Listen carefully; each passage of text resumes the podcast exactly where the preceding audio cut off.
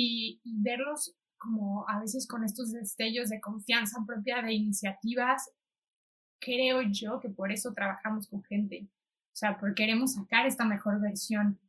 Yo, por desgracia, llegué a vivir lo que es odiar tu trabajo, ir de 8 a 6, tener a lo mejor un puesto muy alto, un muy buen salario, ser la más joven ¿no? del grupo del equipo de gerentes, pero ser completamente, pero estar completamente, a ver, no es muerta por dentro, pero sí adormilada por dentro.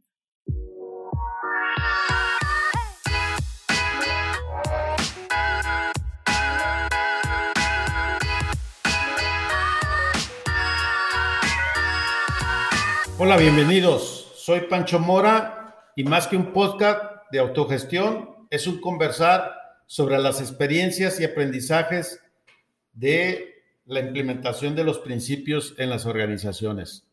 Hola, mi invitado el día de hoy es Carla Salamanca. Es socio fundador de Introspecta y también socio fundador de Alma.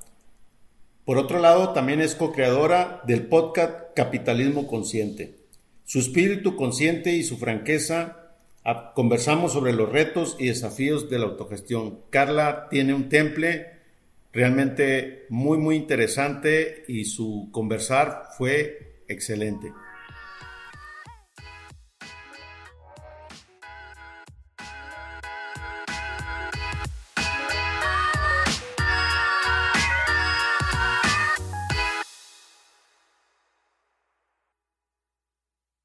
Hola Carla, bienvenida. ¿Cómo estás? Hola Pancho, gracias por la invitación. Muy bien, muy emocionada. Ah, bien, pues ya, ya, somos dos.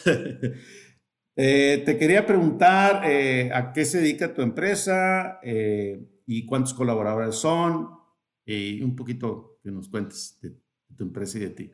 Bueno, hay dos respuestas, como una respuesta corta y una respuesta larga, te doy la intermedia. nosotros empezamos siendo tres socios nada más, siendo una consultora, C3 Consultora, llevamos ya un buen rato, trabajamos juntos y hace menos de un año empezamos a trabajar y a colaborar realmente con otra empresa en México y la relación y más bien la alineación de propósito. Nos dimos cuenta realmente que había una alineación total de propósito y decidimos llevar la relación a un siguiente nivel y entonces ahora constituimos un grupo, un grupo donde ya somos 15 personas, se llama Grupo Introspecta. Grupo Introspecta tiene varias, varios modelos de negocio y varias empresas, pero realmente el propósito es la conexión humana y cómo esta conexión humana, el sentirnos más cercanos, el conectar otra vez con la naturaleza, también eso se traduce en la parte empresarial. Entonces, realmente el Grupo Introspecta es eso. Eh, nos gusta decir que no es una empresa, nos gusta decir que es un movimiento. Creemos que es un movimiento que desde la conciencia podemos hacer muchas cosas. Y, realmente cuando somos capaces de ver, ¿no? que para nosotros eso es conciencia, es esta capacidad de ver eh, o de poner las necesidades de los demás al mismo nivel que las tuyas, grandes cosas pueden suceder, ya sea en el ámbito personal, pero también en el ámbito laboral.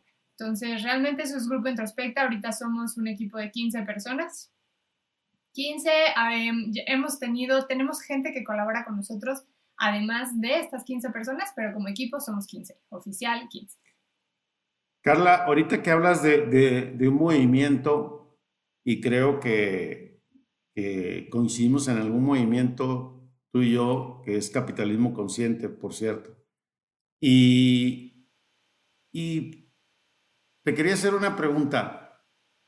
¿Tú qué piensas de capitalismo consciente? ¿Es una antesala antes de la autogestión?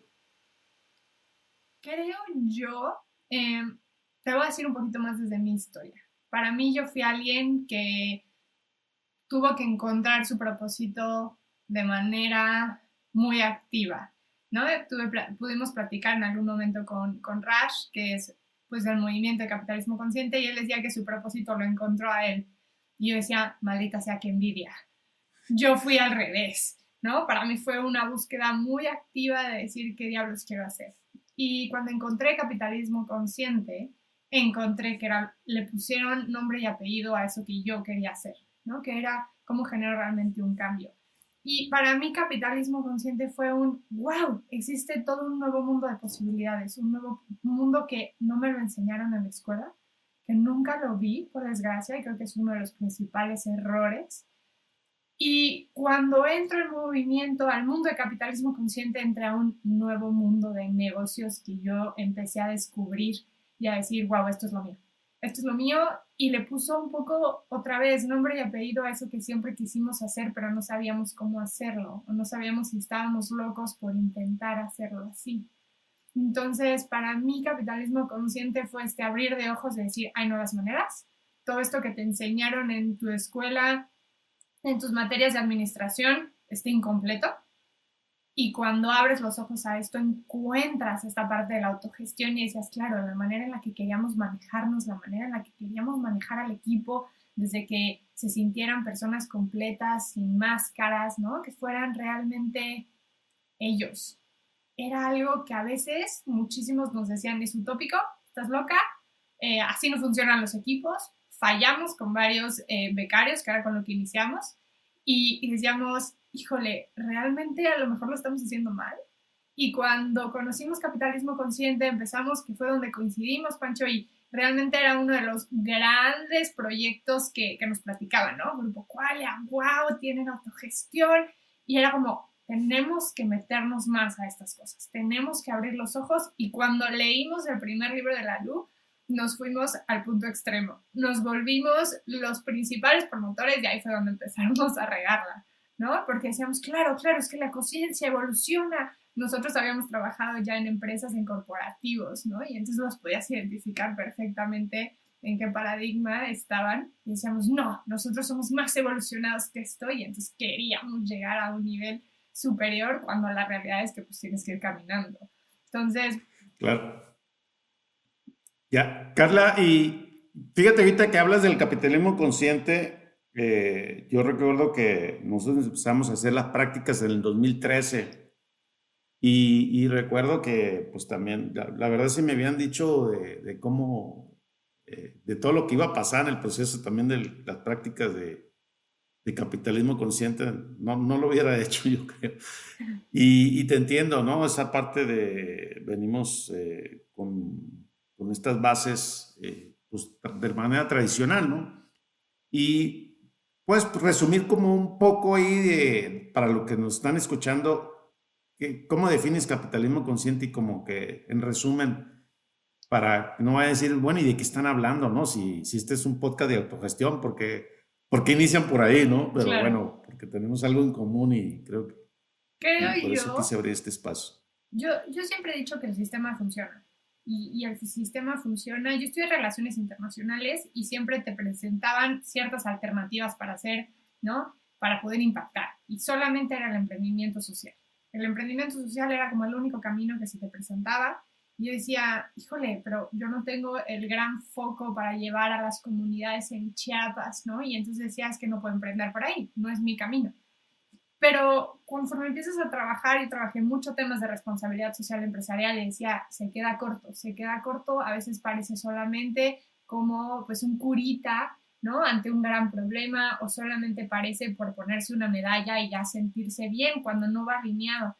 Y entonces capitalismo consciente es la evolución, es la evolución, es poner la conciencia en un sistema que entonces nos permite ver, nos permite ver que nuestro modelo genera un impacto, y ese impacto puede ser positivo o negativo, pero es esta capacidad de abrir los ojos y decir la, rentabilidad empresarial y el propósito de generar un impacto no están peleados, al contrario, tienen que ir de la mano. Entonces, para mí, capitalismo consciente, como yo lo defino, es un movimiento que nos permite generar dinero, pero a la vez generar un impacto en todos los días que trabajamos, o sea, a lo largo de toda nuestra operación, no como un área aislada, no como a veces yo digo que somos pulpos. Y cuando eres un pulpo, estás tratando de llevar a tu equipo, llevar las finanzas de tu empresa, llevar la responsabilidad social. Y cuando se ponen las cosas duras, pues lo primero que sueltas a veces es la responsabilidad social, ¿no? Llevar cobijas a un albergue. No estoy diciendo que esté mal, pero ¿qué pasa si esta responsabilidad, esta conciencia, esta capacidad de ver está metida en tu modelo de operación?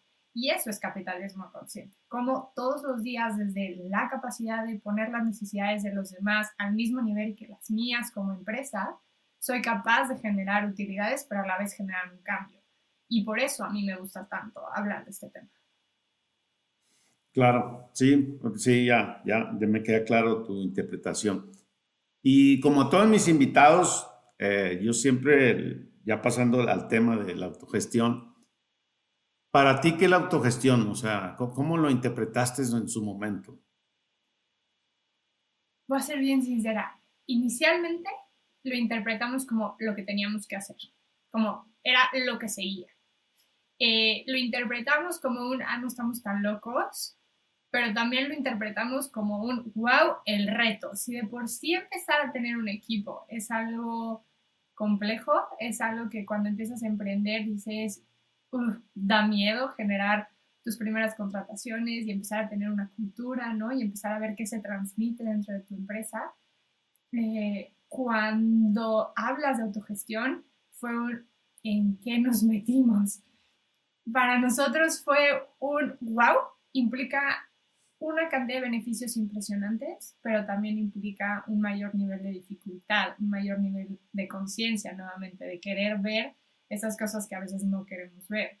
Justo preparándome un poco para, para venir, le pregunté al equipo como muy francamente de, please díganme todo lo que les gustó y todo lo que no les gustó a lo largo de ese proceso de cambio. Y pues fue recibir 15 respuestas buenas y malas, ¿no? De esto fue lo que a mí me funcionó y esto fue lo que a mí no me funcionó, aquí la regamos. Y son conversaciones que tenemos todo el tiempo, pero ahora fue un bombardeo de decir, ok, claro, hubo muchos aciertos, pero también hubo muchos errores. Para mí, yo lo definiría como la capacidad de sacar la mejor versión de cada persona en el ámbito laboral y cómo eso se traduce en un propósito. Y creo yo que eso es, eso es por lo que nos regimos. Quitamos algunas cosas de la autogestión, que todavía no hemos llegado a ese nivel, pero también mantenemos otras y creo que esas otras han sido muy características de quiénes somos como empresa y sobre todo hacia dónde queremos ir. Ya. Eh, Carla, bueno, por lo que veo y conversando también con Pablo, eh, me comentaba que, que, bueno, ustedes hicieron una identifican la autogestión, leen el libro y dicen, wow, nosotros vamos a hacerlo y vamos a dar el siguiente paso. ¿Qué fue lo primero que hicieron? O sea, cuéntanos un poco ahí de la, de la historia. O sea, eh, les hace clic a ti, a Pablo, y, bueno, va. Entonces, ¿qué, ¿qué, sucedió? Lo primero, lo primero fue comentarlo entre socios. Comentarlo entre socios y decir, ok, ¿nos late? O sea, sí estamos alineados y sí es algo que queremos hacer. Nuestro otro socio, Luis Felipe, es psicólogo organizacional. Y bueno, obviamente cuando él empezó a meterse en esto, él dijo, igual, yo encontré mi propósito en llevar esta felicidad diaria al día a día en el mundo laboral. Y entonces lo primero fue alinearnos como socios y decir, ok, ¿es algo que queremos transmitir? Sí.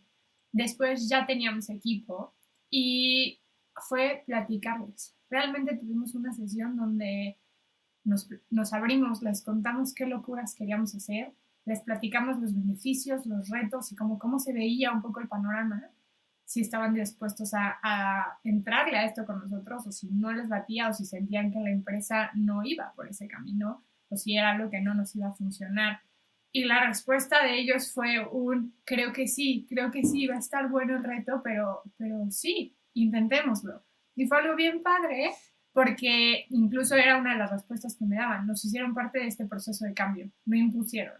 No llegaron desde un día al otro a decir, ¡pum!, ahora vamos a trabajar desde esta manera, sino fue un, queremos hacer esto, lo leímos, estamos tratando de innovar y les dijimos desde un inicio, nosotros muchos de los proyectos que vendemos son de cultura organizacional, pero si nuestra cultura no es algo que nos caracterice, si nuestra cultura no es algo que nos haga sentir súper orgullosos, ¿con qué cara salgo y vendo esto a otras empresas? Necesito experimentar. Y les dijimos, ¿están dispuestos a hacer conejillos de indias? Porque tanto nosotros íbamos a ponernos en un nivel, pues a prueba nuestro liderazgo, también a ellos. Y, la respuesta fue un sí, juegue. Creo que experimentando entre nosotros podemos ser mucho más empáticos cuando querramos vender estos proyectos. Y voy a ser bien sincera, son proyectos, Pancho, a los que todavía no hemos llegado, porque no nos sentimos 100% afianzados de decir, ok, esto es algo que a nosotros nos funciona. me siento tan orgulloso. Creo que nunca nos vamos a llegar a sentir así porque es evolutivo. De la misma manera que el proceso es evolutivo, el propósito es evolutivo, la autogestión también. Pero eh, queremos realmente llegar a sentirnos como cómodos con una base y esa base ahora con la fusión pues sigue moviéndose, ¿no? Es muy dinámica, que también es la parte más bonita, pero, pero es un proceso. Entonces realmente así fue. Fue un, ¿quieren experimentar con nosotros? Y la respuesta fue sí. Y de ahí nació esa locura. Eh, Carla, me gusta la valentía de, todo el equipo y de los socios, eh, porque se ocupa coraje para, para, para entrarle a la autogestión. Sí, quiero reconocerlo que, que sí, y, y, sé de qué se trata porque lo he vivido. Pero quiero, quiero decirte que aprecio y valoro mucho tu humildad y, y reconocer que ustedes tuvieron una experiencia y que también no, no han llegado. Y desde ahí me parte esta transparencia, esta honestidad de tu parte, porque y muchas veces eh, nos metemos en este tema de que, ah, pues voy a dar un servicio, pero ni siquiera lo vives, ni siquiera esa congruencia, esa coherencia. Y creo que de tu parte, pues ya esta parte, inclusive te vuelves vulnerable dentro de, de las personas que puedan escuchar esto y puede ser contradictorio decir, oye, pero ¿por qué dices? No, al contrario, yo, yo, yo te felicito y, y, esa parte me encanta y, y, la, la, valoro mucho, no, no lo sabes. Y cuando, cuando entonces ya llegan y dicen, bueno, ok, le vamos a entrar, ¿qué sucede? ¿Qué, qué, qué es el siguiente paso que sucede? Y empiezan ahí a, pues como todos los procesos de, de aprendizaje, pues empiezan a, las cosas como que se empieza a hacer un caos o empieza a haber eh, desacuerdos. ¿Y, y, qué, qué, qué, pasó? Cuéntame, de, ¿cómo lo viviste, verdad? Eh, lo primero que hicimos, para, y fue algo que creo que pues caracteriza un poco quiénes somos, queríamos entender y ha sido a partir de obviamente errores. Yo trabajé en recursos humanos, digo ya siendo muy, muy honesta, yo trabajé en recursos humanos en selección, ¿no? Y reclutamiento, estuve un tiempo y luego me moví más a la parte estratégica. Y las primeras veces que contratamos, yo dije, yo hago la entrevista, ¿no? Yo hago la entrevista y me fui a entrevistar por habilidades, por habilidades, porque era lo que había visto. Y me fui 100% y cometimos el error de tener, por lo menos fueron dos becarios. Dos becarios que no hicieron match con el propósito, que no hicieron match con nosotros, no hicieron match en inteligencia emocional como que desde ahí fue un primer aprendizaje de decir nunca más. Entonces, las siguientes contrataciones al equipo fueron por propósito, 100%, de decir, quiero inteligencia emocional, quiero actitud, lo demás yo lo enseño. Y, y entonces el siguiente paso, cuando decidimos hacer autogestión, cuando platicamos con el equipo de esta locura, fue sentarnos de manera individual con cada uno de los miembros del equipo para entender qué era esta parte, habilidades que habíamos detectado en ellos, gustos, intereses y en qué lado querían aportar más a la organización. Entonces no fue tanto un necesitamos a alguien en marketing o necesitamos a alguien en finanzas, fue un cuéntame, cuéntame qué te interesa, de lo que has visto en la empresa, en qué dónde sientes que puedes aportar más, cuáles son estas habilidades que te gustaría desarrollar más o de las que ya tienes, cuáles son donde quieres implementarlas. Y, a partir de eso definimos juntos esta serie de actividades y objetivos que podía llegar a tener, o sea, los proyectos en los que se podía involucrar cada uno de los miembros del equipo, cosa que fue increíble, fue uno de los procesos yo creo que, que más disfrutamos.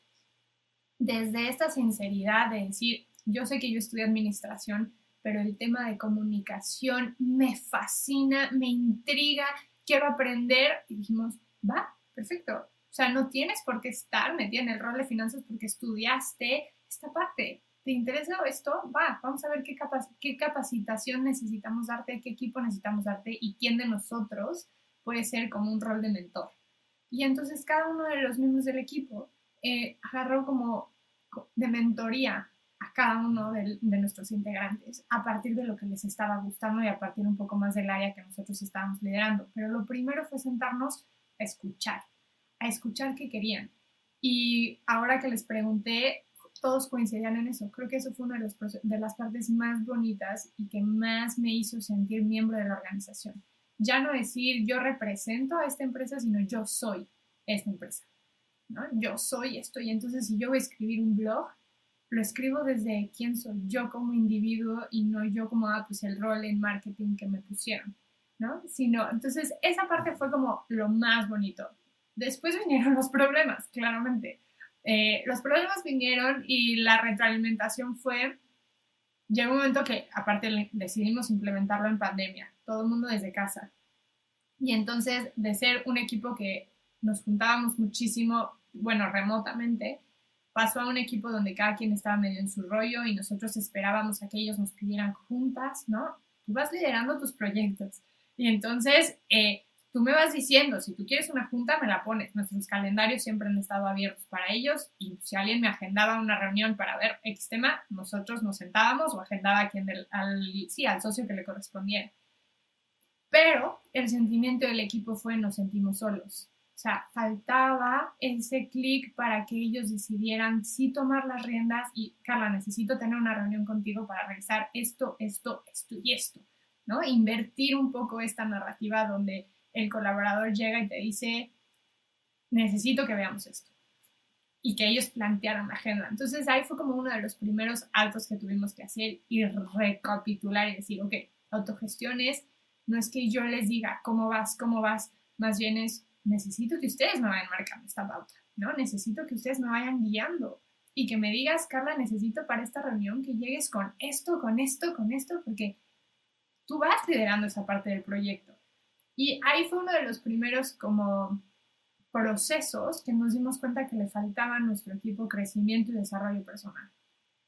Entonces, Pablo, uno de mis socios, es coach, coach en liderazgo y ha sido algo que es su propósito, su propósito está. Entonces de ahí Pablo empezó a tener sesiones de mentoría con cada uno de ellos, de manera más en lo individual.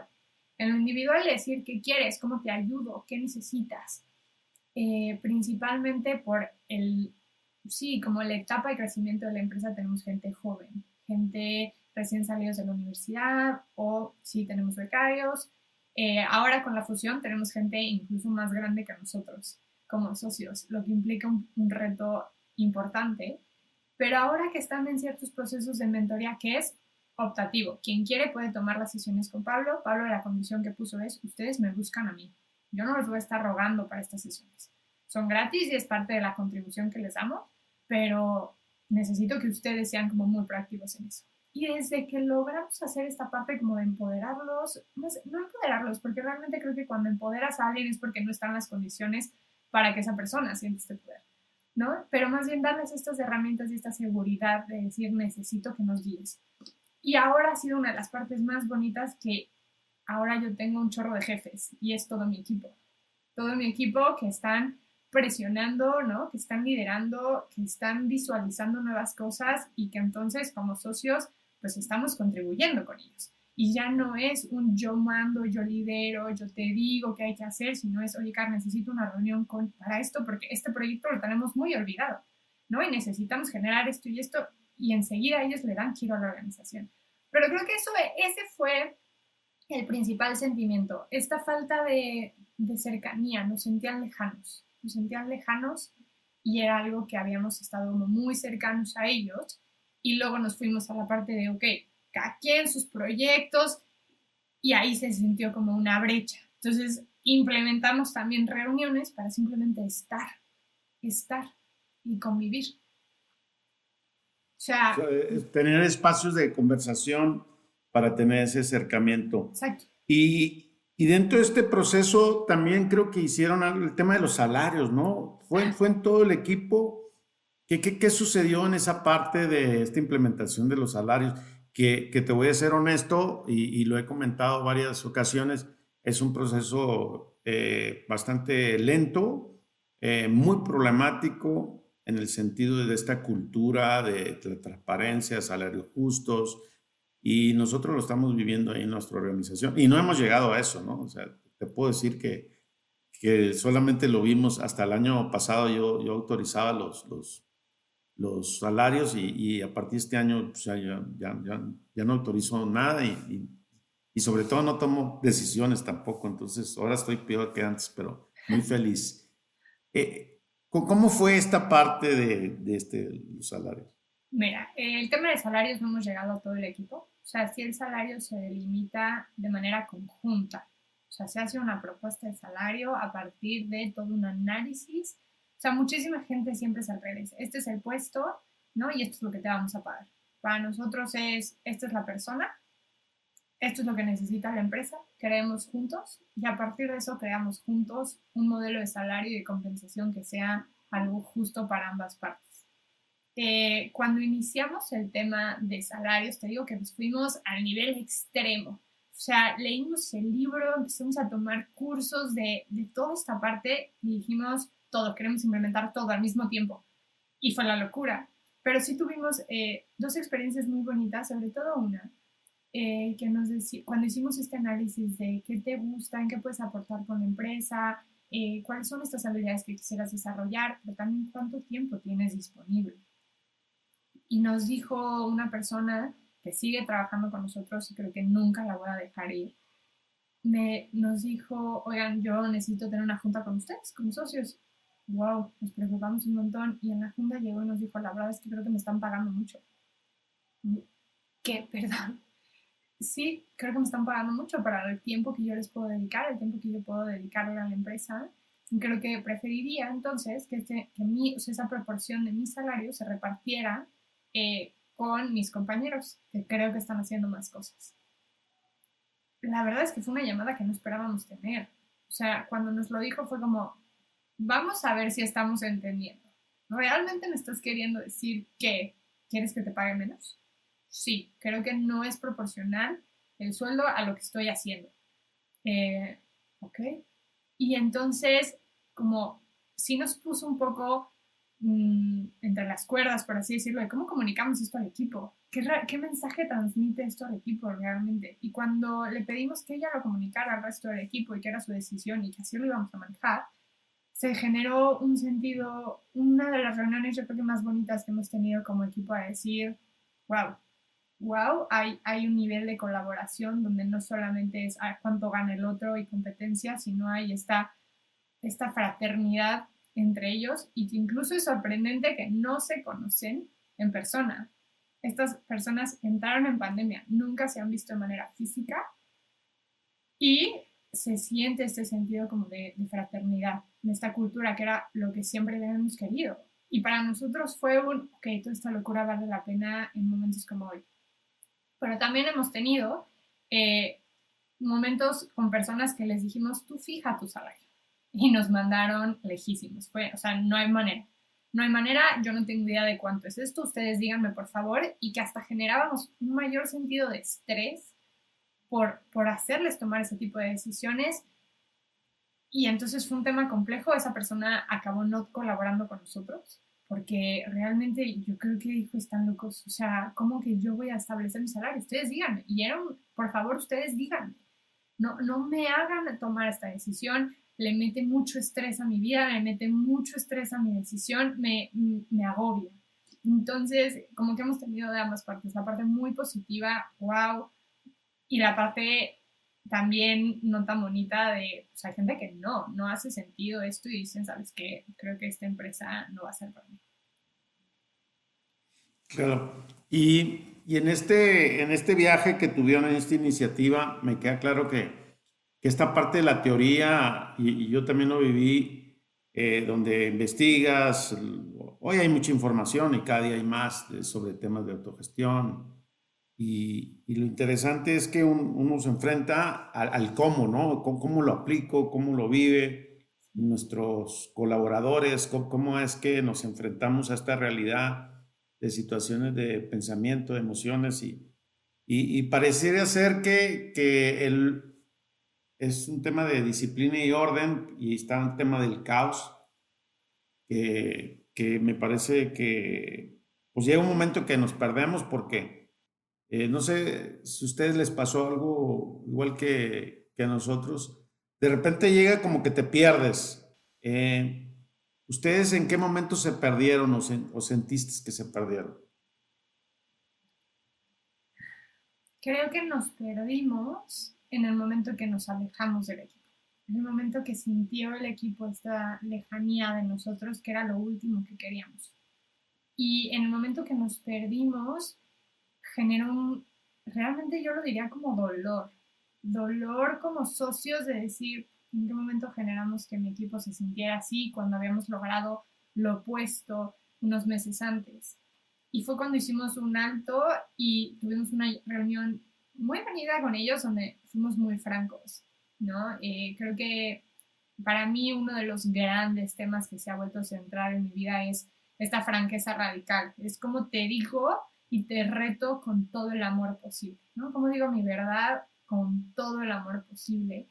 Y les pedimos que fueran realmente muy francos. Y, y nosotros nos mostramos muy francos y nos mostramos muy vulnerables hacia ellos y les dijimos no sabemos qué hacer. Eh, queremos empoderarlos, queremos darles herramientas, queremos, queremos y estamos convencidos que esto va a funcionar, pero tampoco sabemos cómo sentirnos más cercanos a ustedes cuando nos vemos a través de una pantalla nada más, porque estamos tratando de ser también muy conscientes con una sociedad en problemada. Estamos viviendo una pandemia y se nos va así a la cosa más incongruente o inconsciente el forzarlos a vernos. Entonces queríamos buscar y fue una reunión muy bonita porque desde la vulnerabilidad de los socios, decir, pues no, no tenemos todas las respuestas, pero, pero queremos, queremos co-crear estas respuestas y estamos abiertos. Y ellos fueron los que propusieron esta parte de las sesiones con Pablo. Ellos propusieron también estas sesiones donde simplemente hacíamos un check-in. ¿Cómo estamos? ¿Cómo estamos? Porque realmente, y es lo que nos decían, esa es la parte que más extrañamos. Ustedes mostraron desde un inicio como un interés muy genuino por, por nosotros. O sea, yo conozco a los hermanos, a los papás, a las mascotas de las personas que trabajan con nosotros y, nos involucrábamos y nos interesamos. Y entonces cuando sintieron un poco esta lejanía en nosotros, decían como, es que estoy bien, pero quiero que sepas que estoy bien, o quiero que sepas que estoy pasando por este momento. Y empezamos a establecer estas llamadas, estas llamadas de check-in, de cómo estoy, cómo estoy. Simplemente queríamos saber cómo estamos todos. Y a partir de eso como que nos volvimos a sentir mucho más cercanos, mucho más cercanos como equipo, pero aprendimos que esta autogestión no es distancia, no es cada quien por su lado y tú me avisas, sino es cada quien por su lado, pero todos juntos. Y, y en pandemia, y en pandemia fue algo complejo de balancear, Em, ahora ya nos estamos viendo en la oficina. Eh, al final, el equipo, un equipo de 15 personas, es un equipo grande. Parte del modelo de negocio del grupo son caminatas en la naturaleza para todo un tema de introspección y conexión natural, ¿no? lo decimos como esta desconexión urbana, conexión humana. Y, tenemos que estar físicamente. Eh, entonces, ahora se ha generado como más esta dinámica, pero incluso tengo personas que me dicen, mi abuela es de alto riesgo, vive en mi casa y entonces ellos nunca van a la oficina. Entonces ahora el segundo reto es cómo integro a los que estamos presencial, pero también a los que estamos de manera remota, para siempre estarnos sintiendo cercanos. Entonces, contestando la respuesta, o sea, respuesta o acotando es eso. Cuando nos alejamos del equipo fue cuando nos perdimos. Carla, ahorita mencionaste algo que, que me parece muy, muy, muy interesante y es bien profundo en el tema convencional, mostrarse eh, ante los colaboradores y decirles, yo no sé cómo hacerlo, no tenemos las respuestas, esta vulnerabilidad que aparentemente es como algo mal visto, ¿no? O sea, en una empresa tradicional es, ¿tú cómo te pones si eres el jefe, el patrón, el, que puedes todos, el que, el que mandas, el que tienes el control, el eh, este poder de toma de decisiones, etcétera. ¿Tú, tú cómo lo ves en, en, este tema? O sea, ¿contribuye más esta parte siendo así que la otra de la manera tradicional? Tú ya comentaste que trabajabas en, en algunos corporativos, pero cuéntanos tu historia de, de, esta parte y cómo, y cómo te sentiste cuando expresaste eso.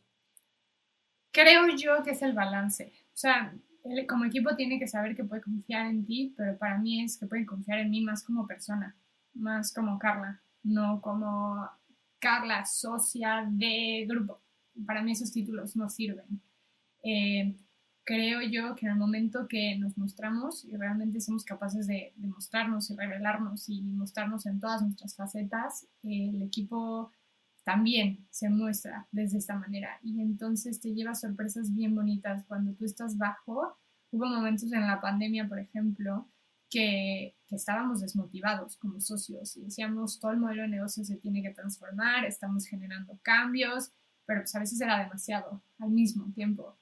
Y había veces que te sorprendía eh, la persona más callada del equipo, ¿no? A lo mejor más, eh, sí, más tranquila del equipo que en ese momento sacaba la casta y decía como, no, porque yo estoy viendo esto y nos motivaba incluso. Y entonces realmente se generaba este sentido eh, de equipo. Nunca hemos dicho que somos una familia porque no estamos de acuerdo en esa parte. Creo que como las lealtades que tienes con tu familia o lo que esperas de una familia es bien diferente a lo que esperas de un equipo.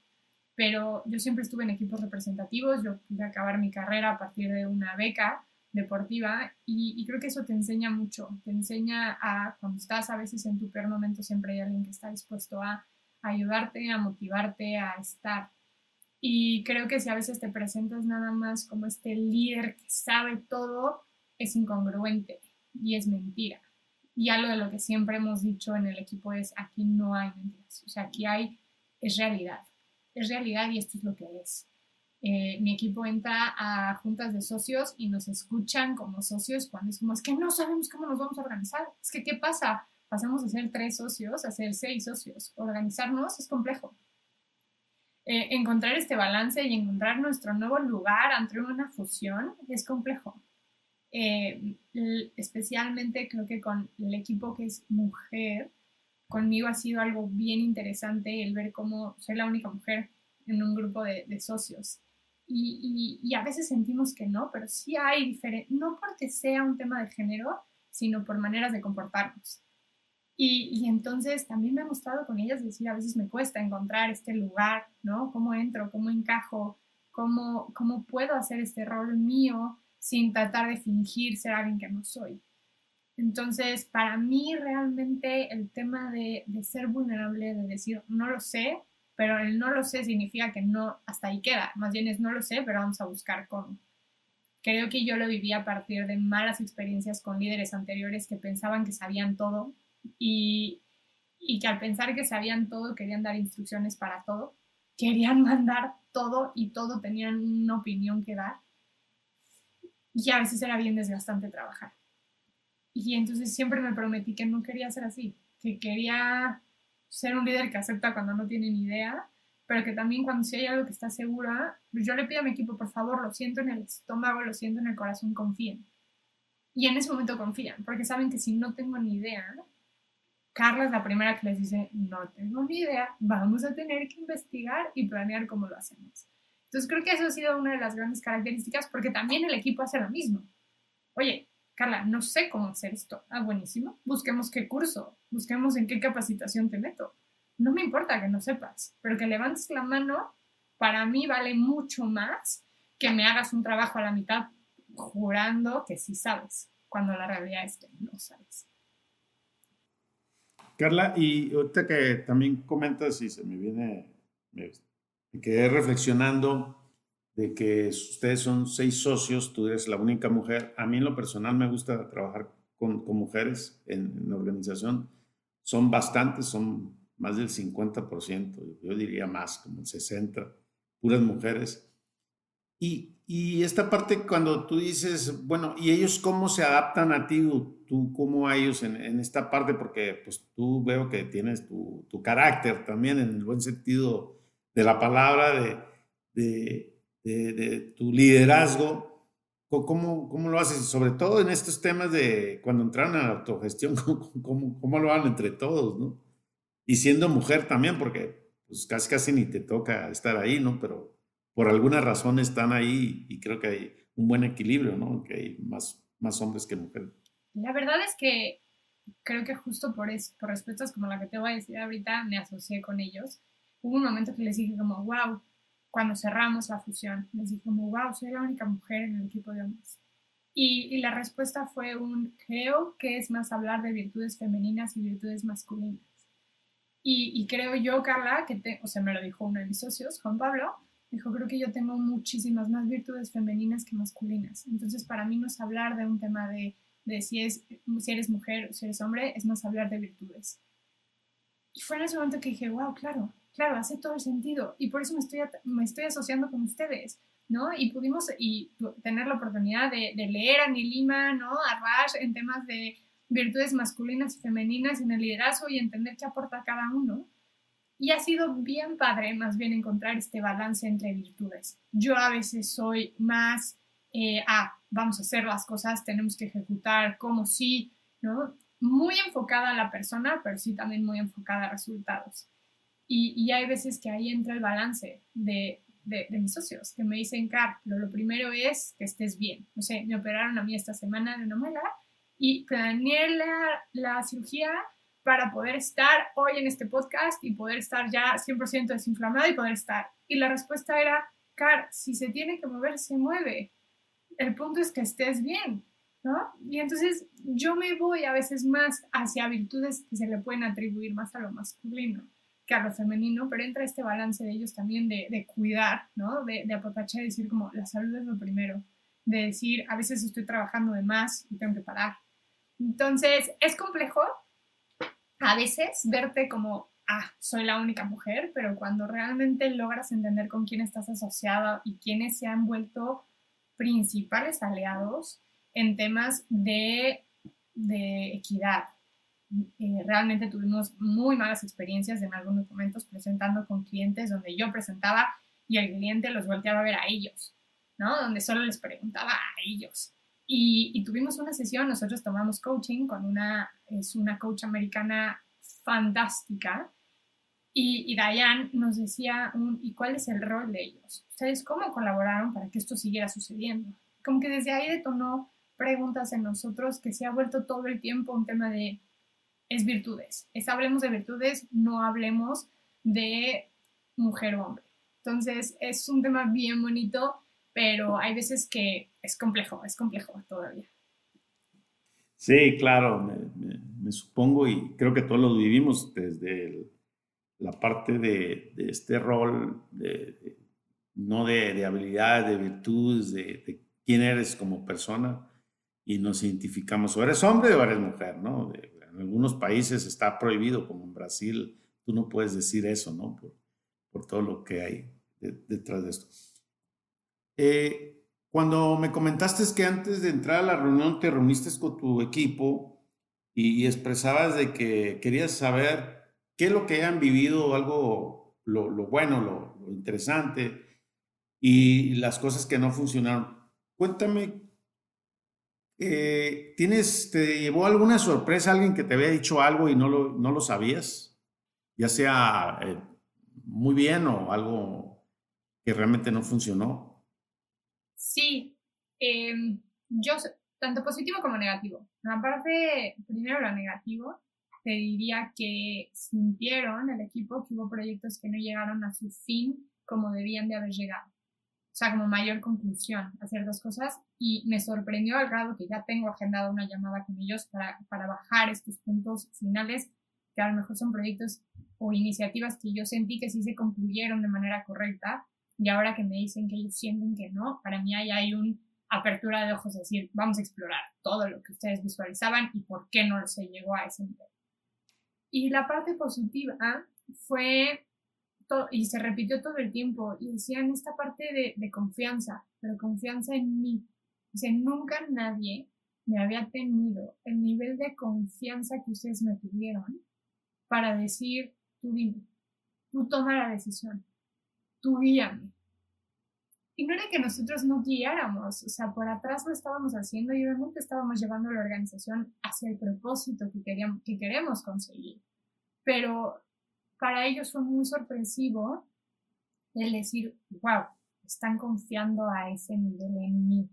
Y lo que generó en ellos fue algo bien bonito. O nunca había trabajado tanto en mi autoconfianza, nunca había recibido a mí me gusta decir lo que son como poker chips, ¿no? Estas fichas de, de póker que a veces yo digo que estas fichas de póker son eh, esta seguridad en ti, ¿no? Y que si hay veces que pasa algo, pues pierdes una ficha. Pero si estás en un lugar que constantemente te están dando fichas, te están dando fichas, te están dando fichas, cuando pierdes una ficha porque hubo un error, porque te sientes mal, pues no pasa tanto. ¿no? Y estás dispuesto a apostar más, estás dispuesto a tomar más riesgos porque sabes que tienes estas fichas que te avalan, estas fichas que te dan, pues al final es confianza. Y, y ellos nos decían, creo que nunca había sentido tantas fichas en mi mano como en el momento que ustedes me dijeron, sí, toma tú la decisión, confiamos en ti, queremos que tú guíes, queremos confiar en ti para nosotros y creo que es algo que a veces es obvio, pero para nosotros no hay horario, para nosotros hay objetivos y el objetivo se tiene que establecer. Y entonces si tú me dices que te quieres ir de puente o te quieres ir miércoles, jueves, viernes, pues vete, está perfecto. Nada más déjame ver ciertos puntos con quién puedo revisar en caso de que algo brinque. Y la única pregunta es, ¿está, ¿está todo tranquilo? Para que te puedas ir tranquilo. Sí. Me decían, es que estoy abusando. Ya tomé, no sé, tres días de vacaciones en el último mes. ¿Está todo tranquilo? Sí. Vete. Disfruta. Entonces, esta parte de, la confianza plena, para mí no es de 9 a 3, no, de 9 a 6 es a la hora que quieras, como quieras, pero consigamos el objetivo, consigamos, trabajemos por este propósito. Y, y, creo que entonces para mí fue la parte más bonita, cuando nos dijeron gracias por la confianza y gracias por esas fichas en mi mano. Nunca nadie me había dado tantas fichas de golpe. Fue, creo que una de las cosas que más se nos llena el corazón de, de escuchar. ¿Y qué, qué sentiste cuando escuchaste eso? Yo soy súper sensible, obviamente lloré. O sea, fue, y lo hablamos como socios de, ¿pueden creer? ¿Pueden creer las respuestas? Decían, wow, no. Y, y creo que a partir de, de, esa confianza vimos florecer a varios miembros del equipo que a veces son más retraídos, no son tanto de como cacarear sus logros, ¿no? Están haciendo las cosas bien, pero a veces que necesitan más esta confianza en ellos. Y, y verlos como a veces con estos destellos de confianza propia de iniciativas, creo yo que por eso trabajamos con gente, o sea, porque queremos sacar esta mejor versión. Yo, por desgracia, llegué a vivir lo que es odiar tu trabajo, ir de 8 a 6, tener a lo mejor un puesto muy alto, un muy buen salario, ser la más joven ¿no? del grupo del equipo de gerentes pero ser completamente, pero estar completamente, a ver, no es muerta por dentro, pero sí adormilada por dentro, ¿no? Donde las horas se Con un vacío, ¿no? Con un vacío, con ese, eh, no, no, con un propósito, ¿no? De disfrutar, de ser quien tú eres. Exacto. Y ser más auténtica. Sí, y, y, yo pasé por un periodo de depresión fuerte a partir de eso. O sea, cuando logro renunciar me doy cuenta que estaba ahí por los motivos incorrectos. Estaba ahí solamente por un tema eh, económico y también un tema de ego, ¿no? De, wow, es la gerente más joven de y ahora ya tiene el área. Pero yo no era feliz. Y, creo que eso siempre fue lo que nos, nos lográbamos. Queríamos que la gente que trabaje con nosotros disfrute el día a día, con los buenos y los malos, momentos duros donde somos exigentes. Y, creo que a veces hay que hacer énfasis en esto. Hay veces que nos decían, bueno, estos son super barcos. No, yo soy muy dura con el equipo. O sea, yo soy dura con las cosas, con las fechas, con los compromisos, con los entregables, con el propósito, con la actitud. Pero también para mí es prioridad que, que, trabajar con nosotros sea algo que cuando se vayan digan lo volvería a hacer infinita cantidad de veces.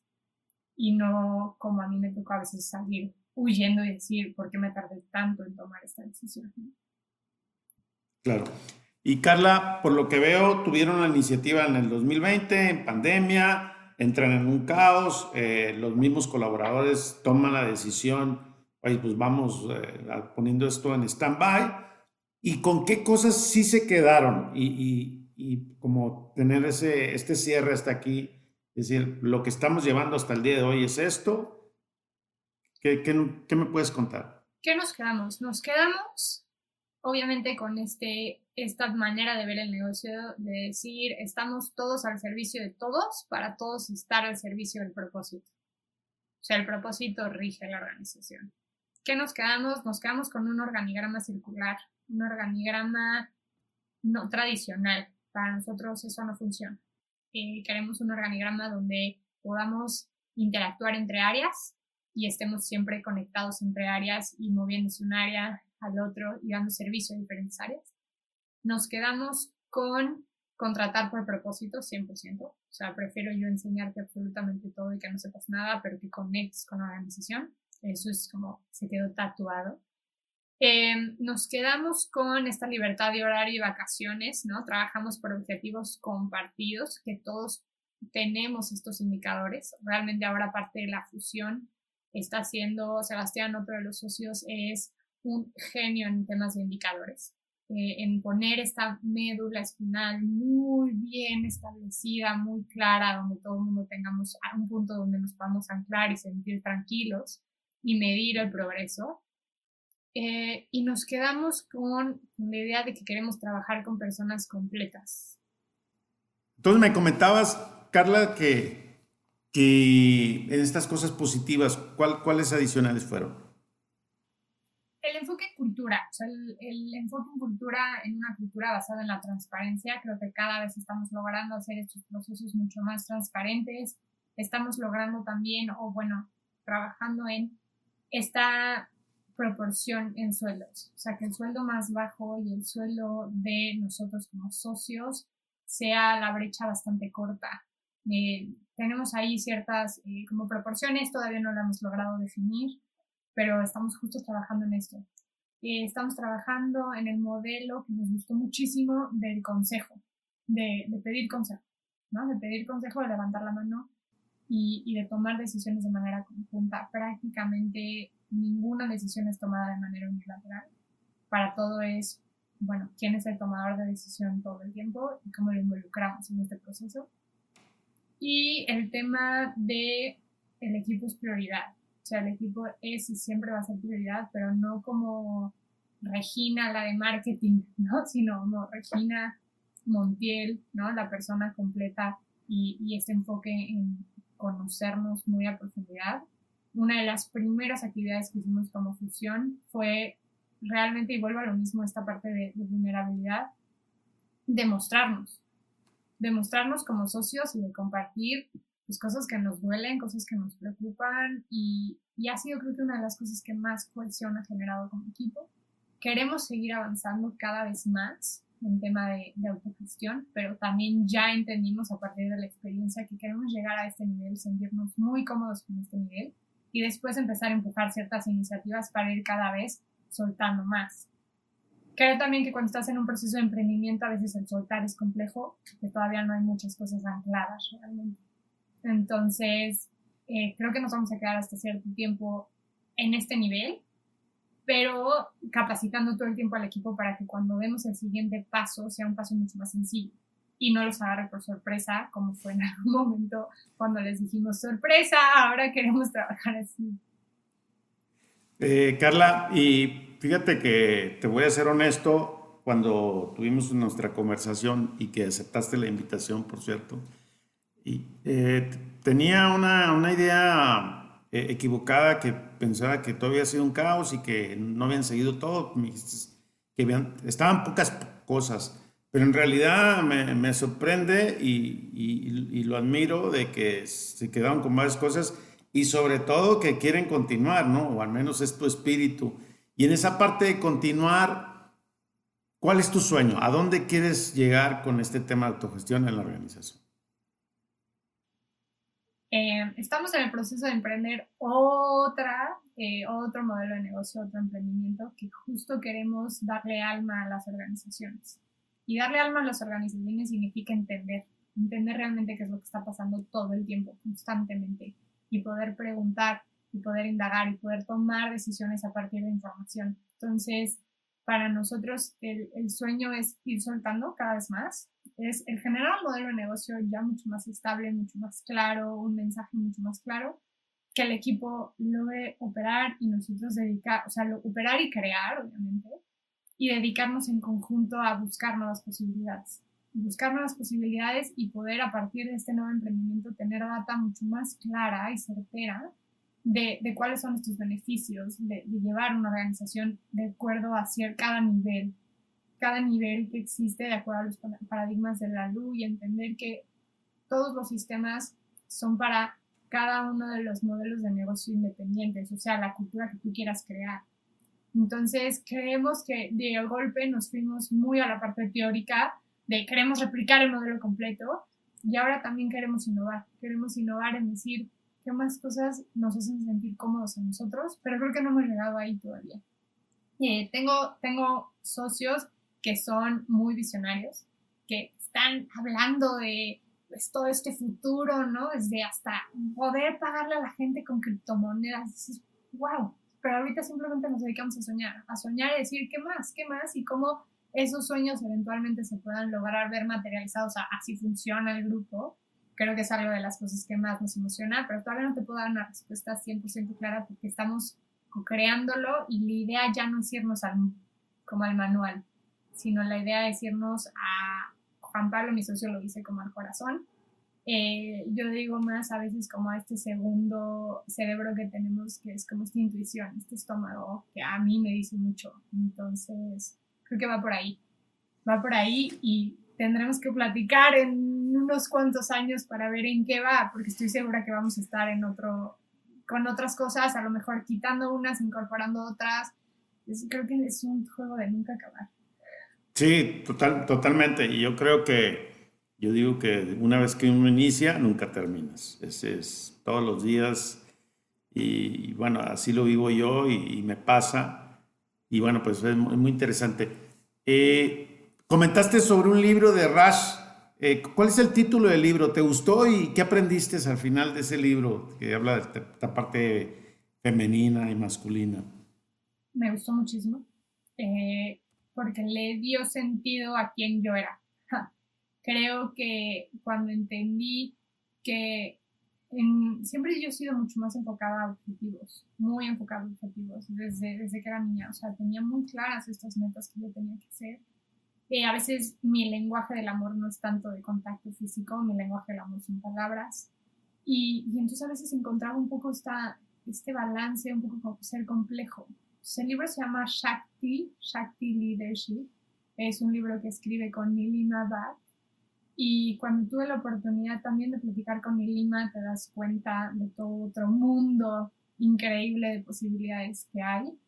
Pero a mí el libro me dio sentido. Me dio sentido decir, creo que sí, a veces soy más masculina, con virtudes más atribuidas a lo masculino y a veces saco a relucir virtudes más atribuidas a lo femenino. La clave está en entender cuándo tengo que sacar cada una de ellas. Y entonces a veces me sentía culpable por haber sido como más apapachadora con alguien del equipo, cuando a lo mejor necesitaba el resultado, pero no me hacía en ese momento porque entendía el contexto. Y cuando leí el libro y me di cuenta fue, claro, estás usando la virtud que corresponde en el momento que tiene que salir y no siempre tenemos que estar enfocados a, resultados, no siempre tenemos que estar enfocados a la productividad, cuando a veces que la persona necesita más esta virtud femenina del cuidado, de el amar, el cuidar. Y, y, creo que también fue importante que mi equipo entendiera que yo no, o sea, a mí, no sé, Luis Felipe, uno de mis socios, es de contacto físico. Yo llego y te abraza. Yo no me nace hacer eso, no soy tan una persona también que llega y abraza pero sí te voy a reconocer enfrente de todos en una reunión y te voy a decir todo por lo cual trabajo contigo y voy a reconocer estas virtudes que tiene. Entonces, para mí el libro fue eso, fue claridad, es decir, solo úsalo, úsalo cuando corresponde, úsalo cuando tienes que ser más orientada a esta parte de Carla, pero tampoco pelees contra la otra Carla, que es más amorosa, que es más de apapachar, que a veces me dicen que puedo ser más barco. Entonces, es, es dejar de luchar. Gracias, Carla. Fíjate que el libro lo inicié, pero no, nunca lo terminé y ahorita que te escucho lo voy a, lo voy a retomar porque creo que, vale la pena y pienso que también va a contribuir bastante para mí. Eh, Carla, cuando, cuando las personas quieren entrar en este tema de, la autogestión, como, como ustedes que, que leyeron a, a la luz y se emocionaron, y hay muchas personas aquí que, pues, que no saben qué es la autogestión y que tienen curiosidad, van pensando. Desde tu perspectiva, ¿qué les recomendarías por lo que tú pasaste y viviste? ¿Cuáles serían los pasos que deberían de hacer como para que se sumen a este movimiento que, que sigo, sigo viendo que estás apasionada por el tema? Yo diría, primero investiga, o sea, investiga a profundidad realmente de qué se trata ¿no? Escucha más capítulos de este podcast, escucha experiencias, porque como lo decíamos tú y yo, y creo que fue una de las cosas que más sentido me hizo a mí, Pancho, fue el hay positivo y hay negativo. Y hay veces que lo vemos solo como este sueño al que tenemos que llegar y no como un camino. Una de las cosas que a mí más me identifica con capitalismo consciente es la conciencia es un camino, no es un destino, siempre va a haber algo más allá. Entonces, nosotros en algún momento lo vimos como una meta, como una meta a un punto con ciertas prácticas a las cuales teníamos que llegar. Y no es así realmente, es algo que vas co-creando junto con el equipo, que va a ir cambiando dependiendo del perfil de, equipo que tengas también. Y, y de acuerdo también a tu momento de vida, creo yo yo ahorita a lo mejor no estoy tan dispuesta a soltar tanto porque quiero estar, porque es mi bebé, porque es mi modelo de negocio en el que quiero estar metida hasta las entrañas, ¿no? Pero también cómo puedo sacar lo mejor de mi gente. Para mí esa es la clave. O sea, para mí la clave de la autogestión es eso. Creo que es una manera de organizarnos que nos permite sacar la mejor versión de la gente que trabaja con nosotros. Entonces, creo que es un paso complejo. Para mí te diría, investiga. O sea, investiga realmente todo lo que involucra, lo que involucra de desarrollo personal, porque si no estás desarrollado tú personalmente, no hay manera en la que puedas realmente intentarlo, por lo menos. Eh, investiga, alíñate. Creo que para nosotros fue fácil porque los tres como socios lo queríamos y era lo que seguía. Pero hemos platicado con empresas donde uno de los socios no quiere y entonces ahí va a haber un choque total total, total, donde va a haber una resistencia que le va a meter mayor nivel de dificultad. Creo que también empezamos nosotros primero. Empiecen a sentir lo que se siente ustedes como socios. O sea, nosotros fue, pues, partecitas, ¿no? Para sentir un poco la experiencia antes de, de contarles al equipo. Y, y, creo que cuando haces eso realmente puedes ya aventurarte más a decir, ok, es un paso que quiero dar o prefiero también quedarme en cualquier otro de los, yo me refiero a la luz, ¿no? A lo mejor prefiero quedarme en un paradigma verde, donde ahí me siento cómodo y es el que me funciona. Entonces, para mí la recomendación final es, no es un camino, diría, no es un destino, es un camino y no es el manual, ¿no? Donde le pones palomita, ya, ya lo tengo, ya lo tengo, ya lo cumplo, ya lo cumplo. Al contrario, es, esto me gusta, esto sí lo quiero implementar, esto no viene, pero a mí me gusta, a mí me funciona y va con mi cultura y con mi equipo y entonces lo incorporo creo yo que es eso. Para mí es eso la, la parte de, autogestión, para entender a qué juegas. Porque también cuando metes y generas un cambio tan disruptivo en tu equipo, después regresar a un control va a ser como, ah, pues no le salió.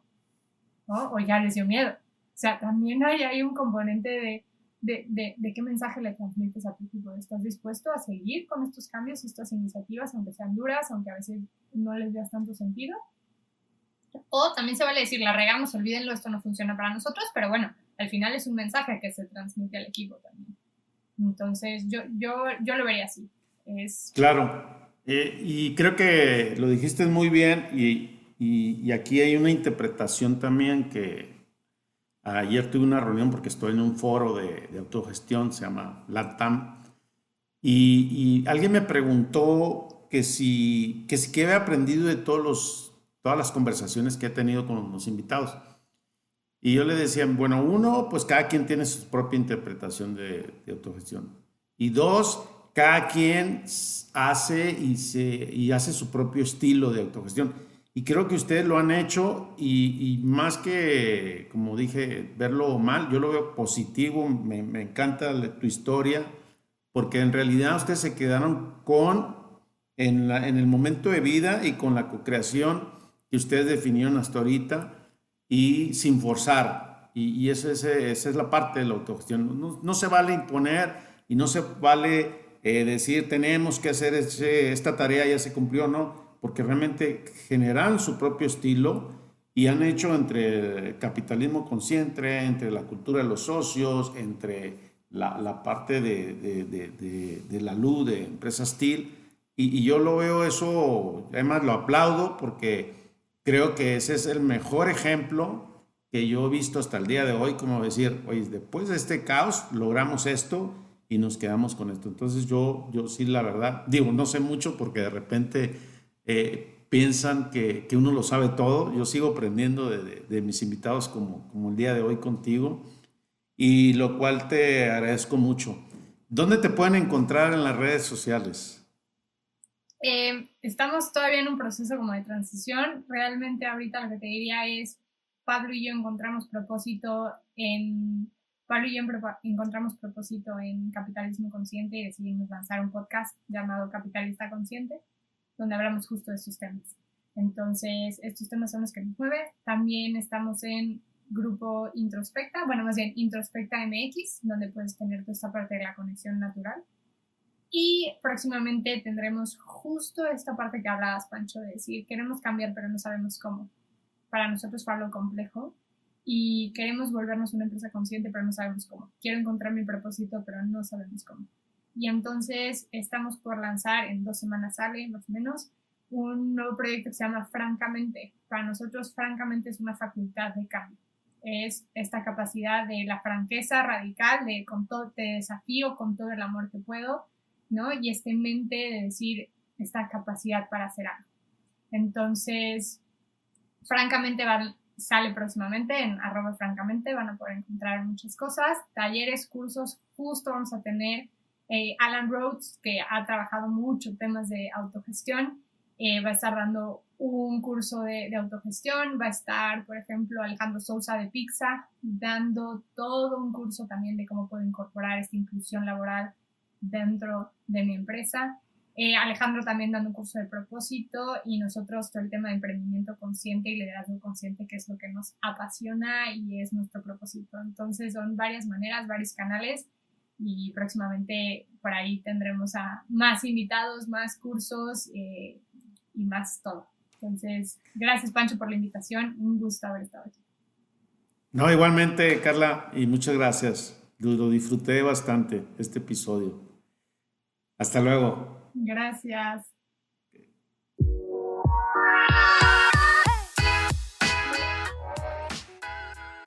Mi aprendizaje el día de hoy en este conversar fue que para hacer la autogestión lo más importante es dar el primer paso, es decir, intentándolo.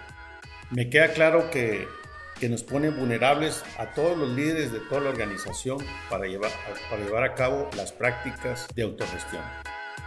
Si te gustó este episodio, puedes hacerme tus comentarios en Instagram y me encuentras como panchomora.life y en LinkedIn como Pancho. Valoro y aprecio tus comentarios. Si tienes curiosidad de conocer más sobre la autogestión y sus principios, visita mi página panchomora.life y te regalaré 30 minutos de mi tiempo para tener un buen conversar.